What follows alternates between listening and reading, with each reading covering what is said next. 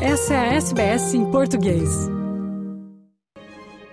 A Organização Mundial de Saúde afirma que não consegue mais distribuir combustível e ajuda vital aos principais hospitais do norte de Gaza devido à falta de garantias de segurança. Apelou a um cessar-fogo imediato para que suprimentos de saúde e combustível possam ser levados à região. Mais da metade das instalações de cuidados de saúde primários e cerca de um em cada três hospitais deixaram de funcionar, segundo a OMS. Nebal Farsak, porta-voz da Sociedade do Crescente Vermelho Palestino, diz que muitos hospitais não conseguem operar mais adequadamente. Unfortunately, since the beginning of the escalation and complete closure of the Gaza Strip, no fuel is getting in, and all the supply that was already uh, within the hospitals run out. So we are expecting a maximum of two days, and all hospitals will be running out completely of fuel, and then they will be unable to operate and continue providing the life saving services.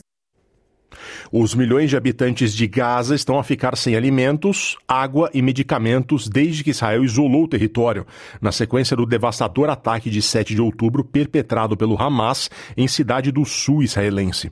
O Ministério da Saúde administrado pelo Hamas afirma que mais de 5.700 palestinos foram mortos na guerra, enquanto 1.400 pessoas em Israel, a maioria civis, morreram. O programa em português da SBS desta quarta-feira voltará a falar disso mais para frente.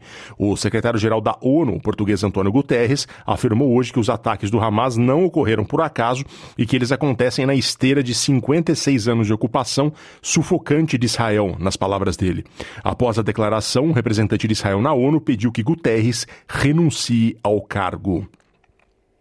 Um contingente da Força de Defesa Australiana e mais duas aeronaves da RAF, a Royal Australian Air Force, estão sendo enviados para o Oriente Médio à medida que a violência em Israel e Gaza se intensifica. Falando ao programa Nines Today, o ministro da Defesa de, de, da Austrália, perdão, Richard Marles, confirmou a implementação de uma medida de precaução que apoiará os australianos na região caso a situação de segurança se deteriore. It is a significant number of personnel, and uh, they're there to you know, support the aircraft and to support what they, that aircraft might ultimately have to do. But I want to emphasise all of this is a contingency, and the, and the purpose of it is to be supporting Australian populations. O governo federal da Austrália vai reservar mais 2 bilhões de dólares à indústria dos chamados minerais críticos. O primeiro-ministro Antônio Albanese fez o um anúncio em Washington após a primeira reunião de grupo de trabalho Austrália-Estados Unidos sobre estes minerais, que são definidos como críticos por serem estratégicos para as tecnologias atuais e do futuro, e também no campo da segurança nacional. O dinheiro extra duplicaria a capacidade do recém-criado Critical Minerals Facility para financiar a mineração e o processamento de minerais como o lítio e o cobalto. O governo vê esses minerais como essenciais para a transição para emissões zero de carbono e também para impulsionar a economia através do fornecimento desses minerais ao setor industrial na Austrália e nos Estados Unidos. Albanese diz que não se trata apenas da exploração destes recursos. We'll continue to do what is necessary uh, to not just look at providing support for uh, extraction, if you like, of our resources, but value adding as well.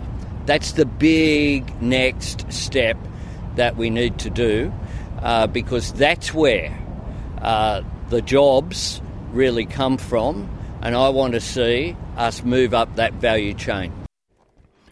Os preços dos bens e serviços já não crescem tão rapidamente como antes na Austrália, mas qualquer surpresa indesejável nos números trimestrais da inflação poderá aumentar a probabilidade de outro aumento das taxas de juro.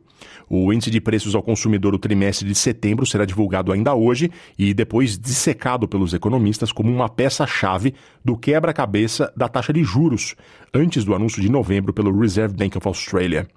O índice de preços ao consumidor do Australian Bureau of Statistics mede a flutuação de preços de uma cesta básica, de uma cesta de bens e serviços domésticos, subiu 0,8% no trimestre de junho, para um aumento anual de 6%.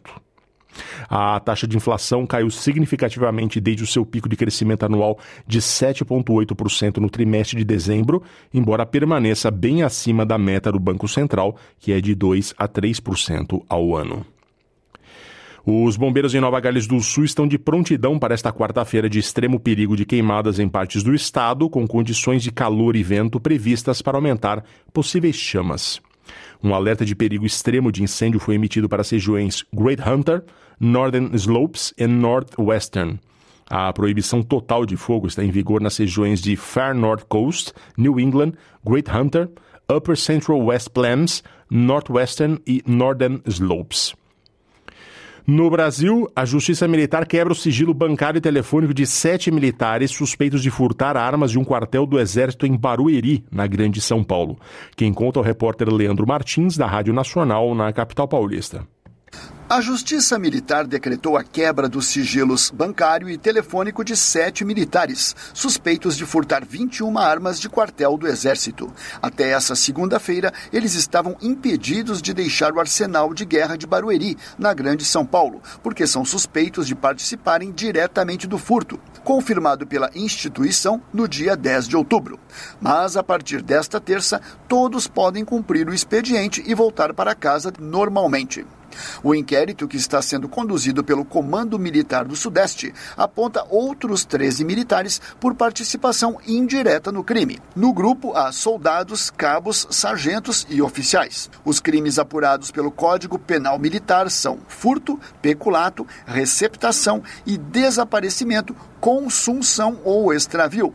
17 das armas furtadas foram encontradas pelas polícias do Rio de Janeiro e de São Paulo, e as outras quatro seguem sendo procuradas. O general Maurício Vieira Gama, chefe do Comando Militar do Sudeste, fala sobre as armas recuperadas. Elas estão sendo periciadas pela Polícia Civil, tanto no Rio de Janeiro como aqui em São Paulo, e quando as polícias terminarem esse processo de perícia, todo esse armamento voltará para o Exército. Ainda segundo o general Vieira Gama, apesar da gravidade do incidente, o armamento roubado não serve mais para uso pelo Exército e ficava guardado em local para equipamentos inservíveis.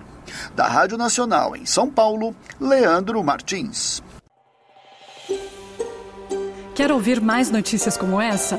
Ouça na Apple Podcasts, no Google Podcasts, no Spotify ou em qualquer leitor de podcasts.